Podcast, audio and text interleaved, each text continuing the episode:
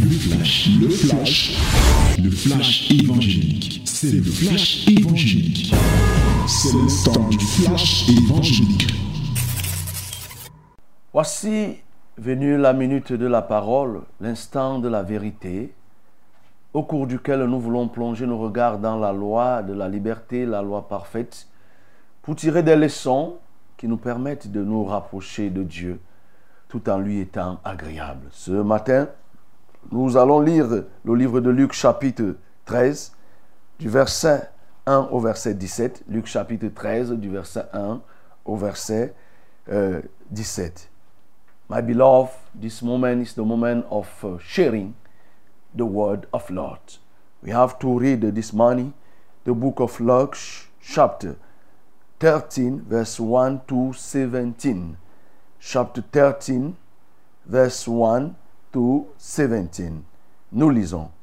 En ce même temps, quelques personnes qui se trouvaient là racontaient à Jésus ce qui était arrivé à des Galiléens dont Pilate avait mêlé le sang avec celui de leur sacrifice. Il leur répondit, Croyez-vous que ces Galiléens fussent de plus grands pécheurs que tous les autres Galiléens? Parce qu'ils ont souffert de la sorte? Non, je vous le dis. Mais si vous ne vous repentez, vous périrez tous également. Ou bien, ces 18 personnes sur qui est tombée la tour de Siloé et qu'elle a tué, croyez-vous qu'elles fussent plus coupables que tous les autres habitants de Jérusalem? Non, je vous le dis. Mais si vous ne vous repentez, vous périrez tous également. Il dit aussi cette parabole, un homme avait un figuier planté dans sa vigne. Il vint pour y chercher du fruit et il n'en trouva point. Alors il dit au vigneron, voilà trois ans que je viens chercher du fruit à ce figuier et je n'en trouve point. Coupe-le. Pourquoi occupe-t-il la terre inutilement? Le vigneron lui répondit, Seigneur, laisse-le encore cette année. Je creuserai tout autour, j'y mettrai du fumier. Peut-être à l'avenir donnera-t-il du fruit, sinon tu le couperas. Jésus enseignait dans une des synagogues le jour du sabbat. Et voici, il y avait là une femme possédée d'un esprit qui rendait infirme, qui la rendait infirme depuis 18 ans. Elle était courbée et ne pouvait pas du tout se redresser. Lorsqu'il la vit, Jésus lui adressa la parole et lui dit, Femme, tu es délivrée de ton infirmité. Et lui imposa les mains. À l'instant, elle se redressa et glorifia Dieu. Mais le chef de la synagogue, indigné de ce que Jésus avait opéré cette guérison un jour de sabbat, dit à la foule, il y a six jours pour travailler. Venez donc vous faire guérir ces jours-là et non pas le jour du sabbat. Hypocrite, lui répondit le Seigneur, est-ce que chacun de vous, le jour du sabbat, ne détache pas de la crèche son bœuf ou son âne pour le mener boire? Et cette femme qui est une fille d'Abraham et que Satan tenait liée depuis 18 ans, ne fallait-il pas la délivrer de cette chaîne le jour du sabbat? Tandis qu'il parlait ainsi, tous ses adversaires étaient confus et la foule se réjouissait de toutes les choses glorieuses qu'il faisait. Amen. Uh-huh. Voilà ce que nous avons à, déguster ce matin, bien sûr, euh, plein de leçons. Et comme l'orientation est donnée, euh, c'est que nous devons rechercher des éléments d'adoration. Oui, des éléments d'adoration et améliorer ainsi notre niveau d'adoration et aussi déterminer des points, des éléments qui nous permettent d'être efficaces dans le service de Dieu. En termes d'adoration ici, nous pouvons adorer Jésus, ce Dieu qui recherche le bonheur des gens. Le Dieu qui recherche le bonheur des gens, vraiment qui a vu la situation de cette femme. Il a pris soin d'apporter la guérison. Il est le Dieu qui délivre. Il a dit, femme, tu es délivrée de ton infimité. Il est le Dieu de la délivrance, premièrement, premier thème d'adoration. Il est le Dieu qui recherche le bonheur des, des hommes. Mais aussi, nous pouvons l'adorer parce que c'est lui qui transcende les lois des hommes. C'est-à-dire que les lois et coutumes, Jésus se place au-dessus. Il s'est placé au-dessus du sabbat des hommes. Le sabbat mal compris et qui servait les uns pour desservir les autres. Donc Jésus se met au-dessus de cela. On peut l'adorer. Il n'est pas lié. Pendant qu'on est en train de dire que oh, tel, tel, Jésus dit qu'à laissez-moi tout ça. Voilà. Et parce qu'il connaissait l'hypocrisie de ces, de ces gens. Et maintenant, en termes d'efficacité, les éléments qui peuvent nous permettre d'être efficaces, il y en a aussi. Vous voyez?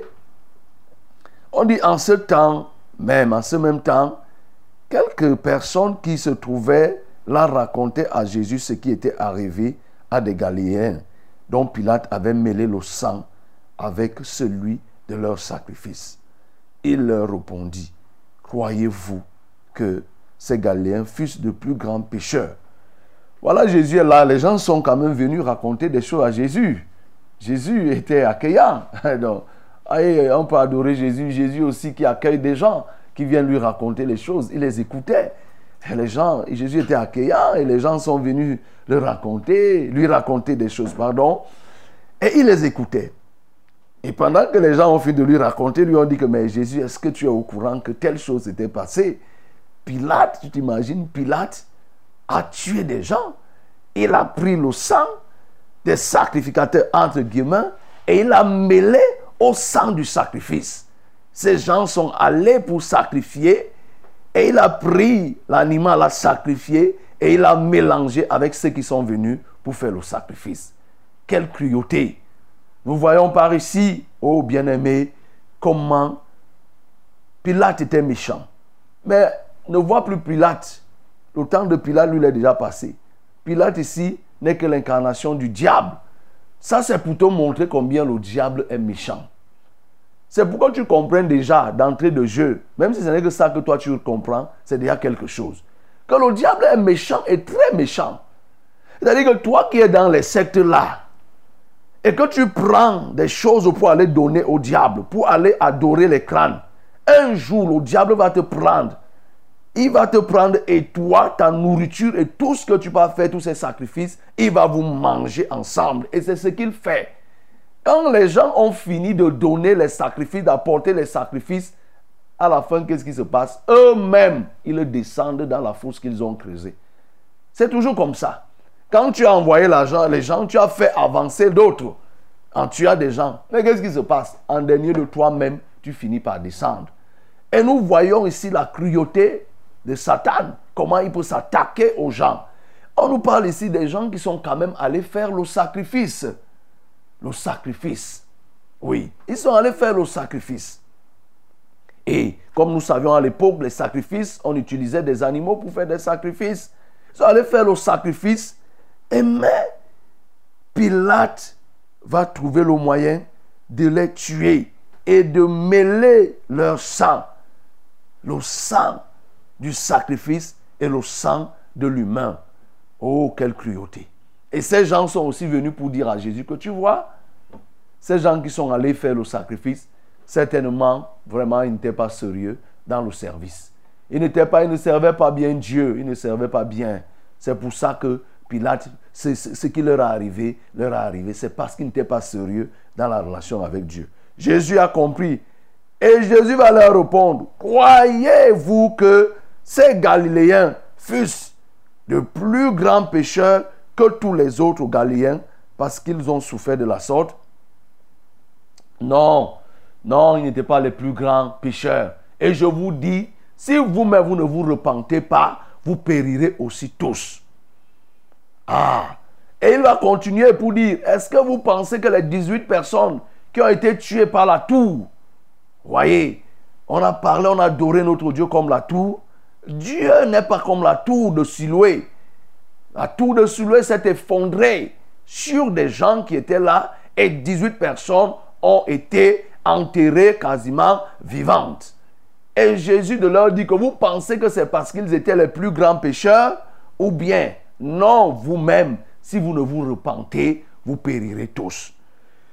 Oui, bien-aimé, il faut que tu comprennes quelque chose ici.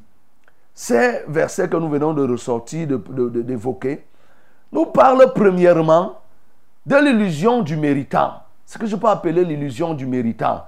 C'est-à-dire le fait pour quelqu'un de s'illusionner et de dire que ce qu'il a, il a par le mérite. S'il est en vie, c'est parce qu'il mérite d'être en vie. S'il est riche, c'est parce qu'il mérite d'être riche. S'il est brillant, c'est parce qu'il mérite. S'il est brillant, c'est parce qu'il mérite d'être brillant. C'est-à-dire qu'il fait des choses qui lui rendent, le rendent brillant. Il euh, euh, fait des choses qui permettent qu'il soit en vie. Il fait des choses qui permettent qu'il soit euh, ainsi de suite. L'illusion du méritant. Comprends bien aimé, ici Jésus est en train déjà d'attaquer cette question pour dire qu'attention, si vous vous êtes en vie, ce n'est pas tant parce que vous méritez d'être en vie.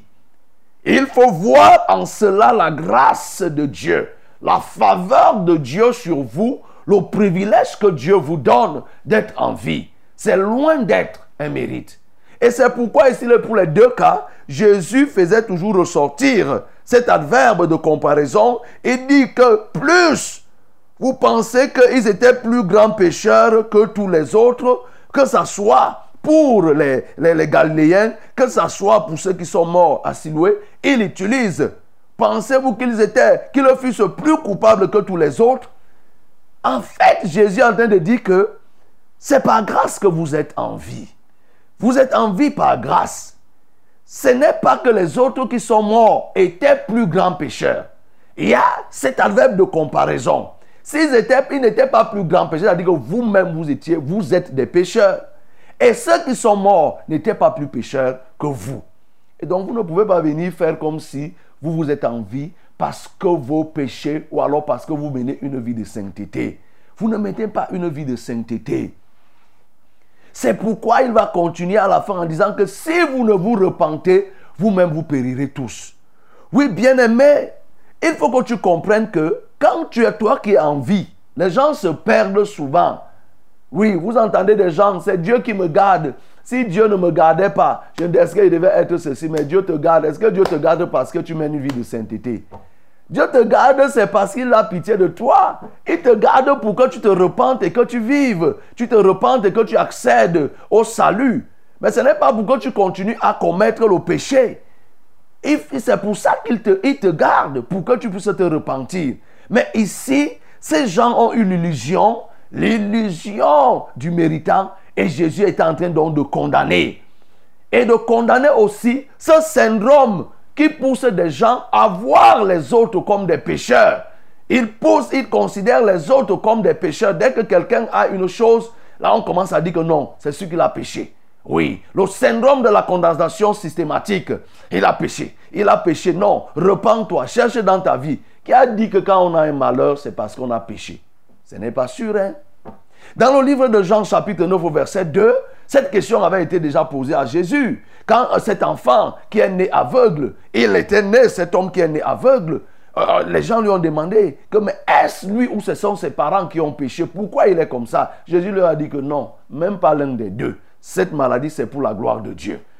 Cette, cette situation s'est aussi passée avec Job dans le livre de Job chapitre 4 verset 7. Nous voyons que effectivement, les gens ont commencé à acculer Job. Ils ont commencé à acculer Job pour dire que, mais attends, Job, regarde dans l'histoire. Est-ce qu'il y a un innocent? Il y a un saint qui a déjà vécu ce que tu as vécu. Mais pour dire que quoi? Job a péché. Et à la fin, lorsque Dieu a rendu la sentence, il a montré que Job n'avait pas péché. Mais c'était l'épreuve. Cela nous montre, bien aimé, que nous devons comprendre, c'est que, ce que nous devons comprendre, c'est que oui, le péché est la cause des malheurs. Il y a des malheurs qui viennent du péché. Mais ce n'est pas tous les malheurs qui viennent du péché parce qu'on peut être éprouvé. Donc, et éprouvé ne veut pas dire forcément qu'on a péché. Job ne vivait pas dans le péché, mais Dieu a la crainte de Job. Parce que Dieu lui-même rend un témoignage sur Job en disant qu'il est un homme juste et intègre. Donc nous devons comprendre que quelqu'un peut subir une situation. Ce n'est pas toujours parce qu'il a péché. Et donc nous devons nous empêcher de toujours rechercher à condamner quelqu'un parce qu'il a péché ou bien on commence à fouiner. Est-ce que ce n'est pas le péché? Ce n'est pas très sûr et ce n'est même pas bon. Voilà. Et, mais aussi nous voulons dire par ces versets quand Jésus dit qu'il il n'est pas plus pécheur, c'est que aussi Jésus est en train de dire que on peut subir cela parce qu'on a péché. Donc, on peut aussi subir les foudres parce qu'on a péché. Mais en tout ceci, nous devons comprendre que Jésus insiste sur le mot repentance. Quand il insiste sur le mot repentance ici, c'est pour attirer l'attention de ceux qui sont vivants par rapport à ceux qui sont morts. Si vous ne vous repentez, vous périrez tous.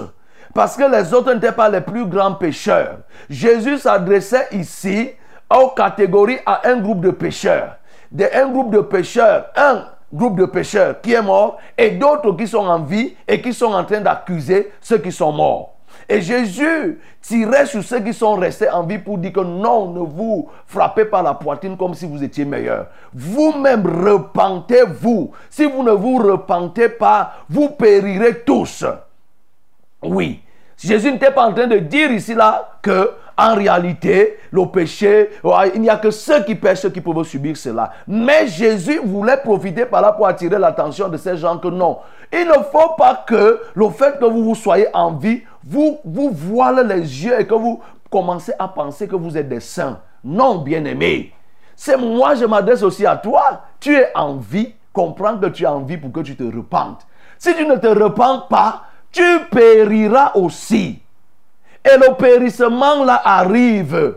C'est de ça qu'on parle tous les jours ici. De toutes les façons, depuis qu'on lit, depuis que moi je suis arrivé ici, ces jours que je passe, il n'y a pas un seul jour où on ne parle pas de la repentance. Et la repentance par rapport à quoi? Au périssement du dernier jour. Quand il dit ça, vous périrez tous. Ça ne sera pas forcément Pilate qui viendra mélanger le, le sang du sacrificateur avec le sang du sacrifice. Non.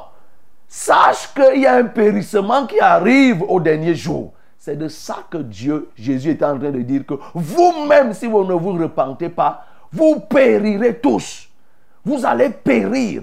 Parce que ceux qui sont morts, ils ne sont pas les plus grands pécheurs. Vous-même, vous êtes pécheurs et vous voulez venir les accuser. Repentez-vous. Et si vous vous repentez alors, vous n'allez pas périr. C'est pourquoi vous n'allez pas périr en ce sens que vous ne serez pas condamné, vous ne serez pas jugé. C'est à ce moment-là que la sainteté devient un bouclier. La sainteté devient une sécurité les saints hériteront le royaume des cieux. Donc si toi tu te repens et que tu mènes une vie de sainteté, tu ne vas pas périr comme ces Galiléens, tu ne vas pas périr comme ces gens de Siloué, de tu ne vas pas périr au dernier jour. Parce que le périssement est réservé à ceux qui ne craignent pas Dieu. Mais n'empêche, on peut être éprouvé. On peut être éprouvé, ça ne veut pas dire qu'on vit dans le péché. Mais il faut que vous compreniez que vous avez besoin de la repentance. Oui, bien-aimé, comprends cela. Toi qui vis dans le péché, tu vas périr. Tu vas périr, toi qui vis dans le péché. Il n'y a pas moyen, il faut qu'on te le dise. Je ne te condamne pas. Quand je te dis comme ça, c'est pour attirer tout simplement ton attention. Pour te dire que non, tu peux être en train de te tromper. Quand tu parles à la morgue, aujourd'hui c'est jeudi, tu vas aller à la morgue. Tu peux commencer à dire que, ah, n'est-ce pas, lui il est mort il est mort et tout, et tout, et tout. Toi, ne te frappe pas la poitrine comme si tu avais gagné. Regarde dans ta vie et repens-toi. Et effectivement, à ce moment, la sainteté, la crainte de l'éternel sera ton bouclier. C'est ce qui est écrit dans le livre de Job, chapitre 4, verset 6. La crainte de l'éternel n'est pas ton bouclier? La crainte de l'éternel n'est pas ta sécurité, n'est pas ton... La crainte de l'éternel à ce moment-là devient une sécurité. Et quand tu es donc, tu mènes une vie de sainteté, tu vis comme Jésus-Christ lui-même. Nous savons dans le livre de Jean chapitre 18, quand on est venu pour arrêter Jésus, les huissiers sont approchés pour l'arrêter. Quand il a dit, me voici, qui cherchez-vous? Nous cherchons Jésus de Nazareth. Il a dit que me voici. Ils ont reculé, sont tombés. Dans Jean chapitre 14 au verset 30, il dit que le Fils de l'homme, le Fils du monde, euh, le prince de ce monde vient, mais il n'a rien en moi. Le diable n'avait rien en Jésus. Quand tu es comme ça, bien-aimé, tu ne pourras pas périr. Le périssement dont on parle là, ce n'est pas de la mort uniquement. On parle du jugement dernier. Il y a des gens qui vont périr, tous ceux qui ne vont pas écouter ce message qu'on est en train de prêcher et l'attention qu'on attire. Oui, bien-aimé. Et toi qui es enfant de Dieu, persévère. Parce que quand tu sers Dieu, effectivement, l'ennemi ne peut pas venir prendre ton sang pour malaxer comme il veut. Jamais. Dieu veille sur le sang de ses serviteurs. Il ne touchez pas à mes serviteurs. Il veille. Dieu veille. Il ne permettra pas qu'on prenne ton sang pour le mélanger au sang du sacrifice. Il ne permettra pas qu'on se retrouve. Puisque toi, tu es un enfant de Dieu, tu ne vas pas te retrouver dans telle chose. Donc, bien aimé, j'ai voulu ressortir cela. Il faut que tu comprennes que réellement, tu as besoin de la repentance pour toi qui vis dans le péché et pour toi qui mène une vie de sainteté. Continue, c'est ça ton bouclier. Et deuxième élément, bien aimé, qui peut nous permettre d'être efficace dans le service de Dieu, c'est qu'il ne faut pas trop impatienter, le maître. Oui, il a pris la parabole ici, là, cette parabole du figuier stérile qui a reçu tout ce qu'il fallait pour produire, mais n'a pas produit. Et on nous dit ici là que, oui, un homme, quand le, vigneron est venu, il dit, voilà trois ans que je viens chercher du fruit à ce figuier et je n'en trouve point. Coupe-le, pourquoi occupe-t-il la terre inutilement? Le vigneron répondit, Seigneur, laisse-le encore euh, euh, euh, cette année, je creuserai tout autour et j'y mettrai du fumier. Oui, bien aimé, je dis qu'il ne faut pas trop impatienter Dieu parce que tu reçois chaque jour.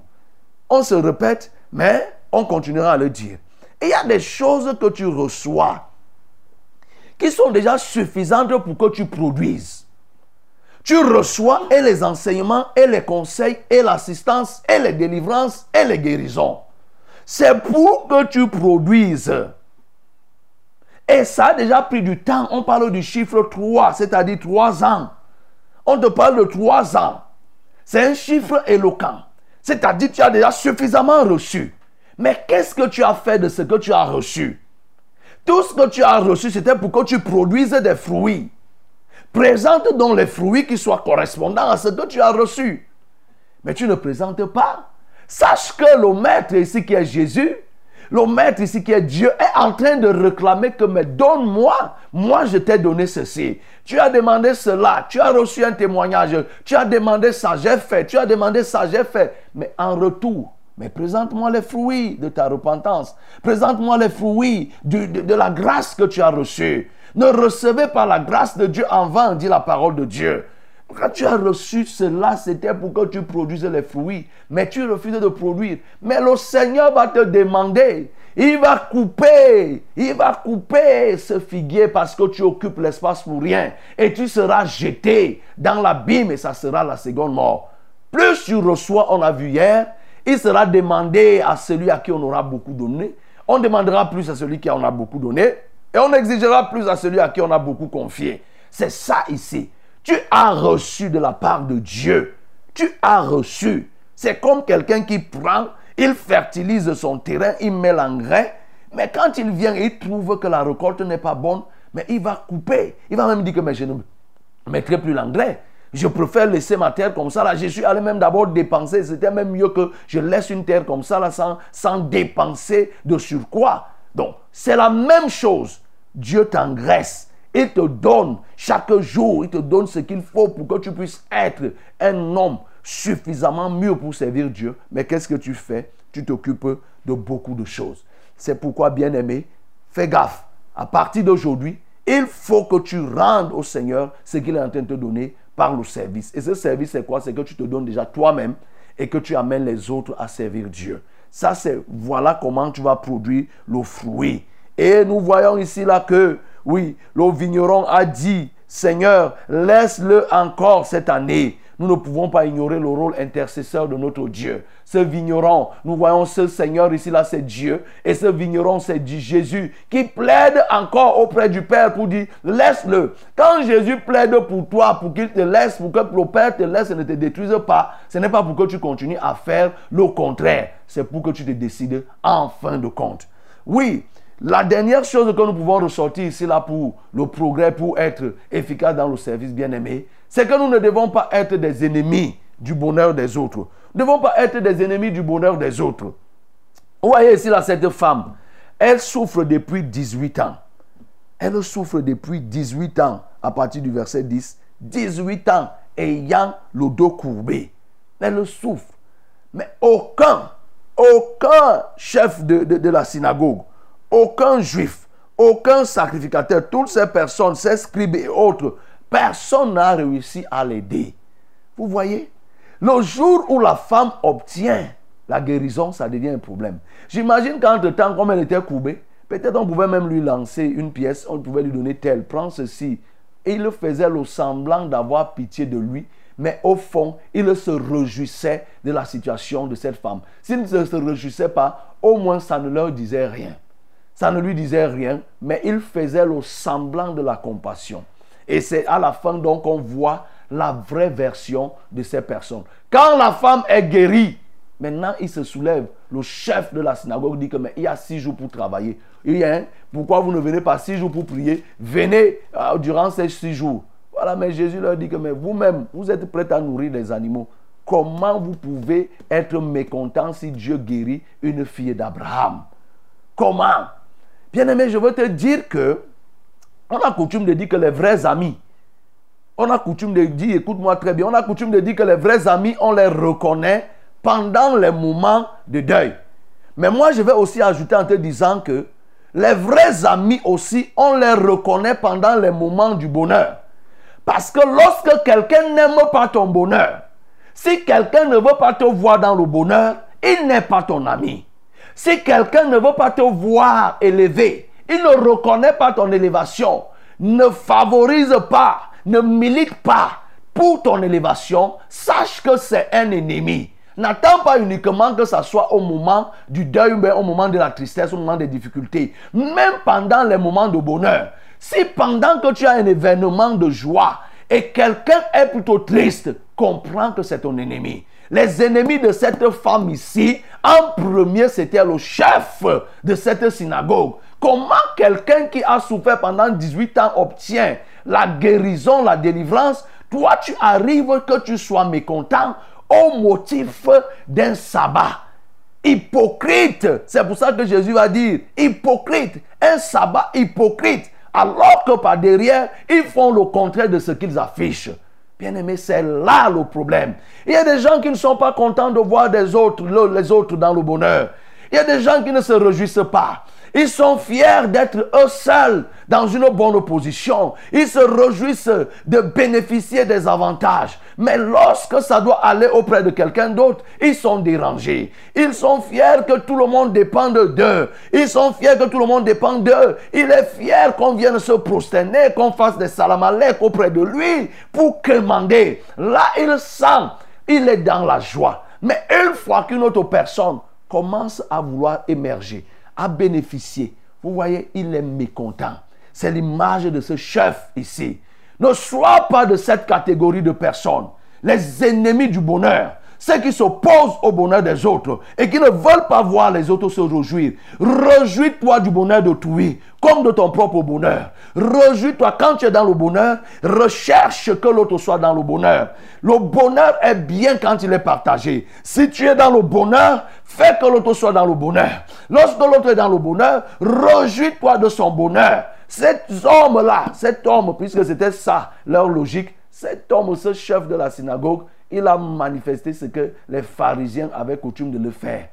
Tout pour eux, rien pour les autres. Ne sois pas comme ça, bien-aimé. Ne sois pas comme ça. C'est de la sorcellerie. C'est ça qu'on appelle la sorcellerie, en d'autres termes. Tu ne veux pas voir quelqu'un évoluer. Il faut que ça soit toi seul. Il faut que tu bloques, tu cherches même le moyen de bloquer quelqu'un et tout et tout et tout. Mais tu n'es qu'un petit sorcier. Et en temps, tu vas dire que les sorciers te poursuivent. Tu oublies que toi-même, tu es le premier sorcier. La jalousie, c'est de la sorcellerie. Le premier maître de l'histoire de l'humanité, c'est quoi? C'est lié à la sorcellerie. C'est-à-dire au maître que Caïn a commis contre son frère Abel, qui est motivé par quoi? Par la jalousie. Donc quand tu es comme cet homme, tu ne veux pas voir une fille d'Abraham qui a souffert. Pas pendant 18 heures, pas pendant 18, 18 euh, euh, mois, mais 18 années. Au moment où il est libéré, tu commences à reciter conneries. Bien-aimé, ne sois pas de cette caste de personnes très dangereuses qui n'aiment pas voir les autres se réjouir.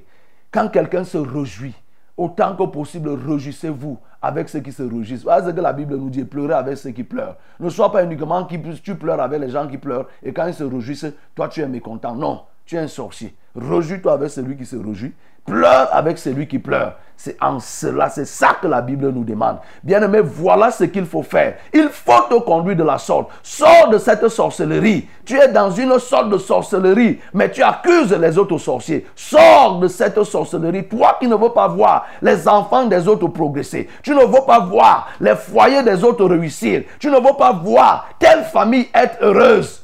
Sors de la sorcellerie et repens-toi pour que tu ne périsses pas parce que si tu continues dans cette logique, le périssement t'attend. Que le nom du Seigneur soit glorifié. C'était le flash, le flash évangélique. C'était le flash évangélique.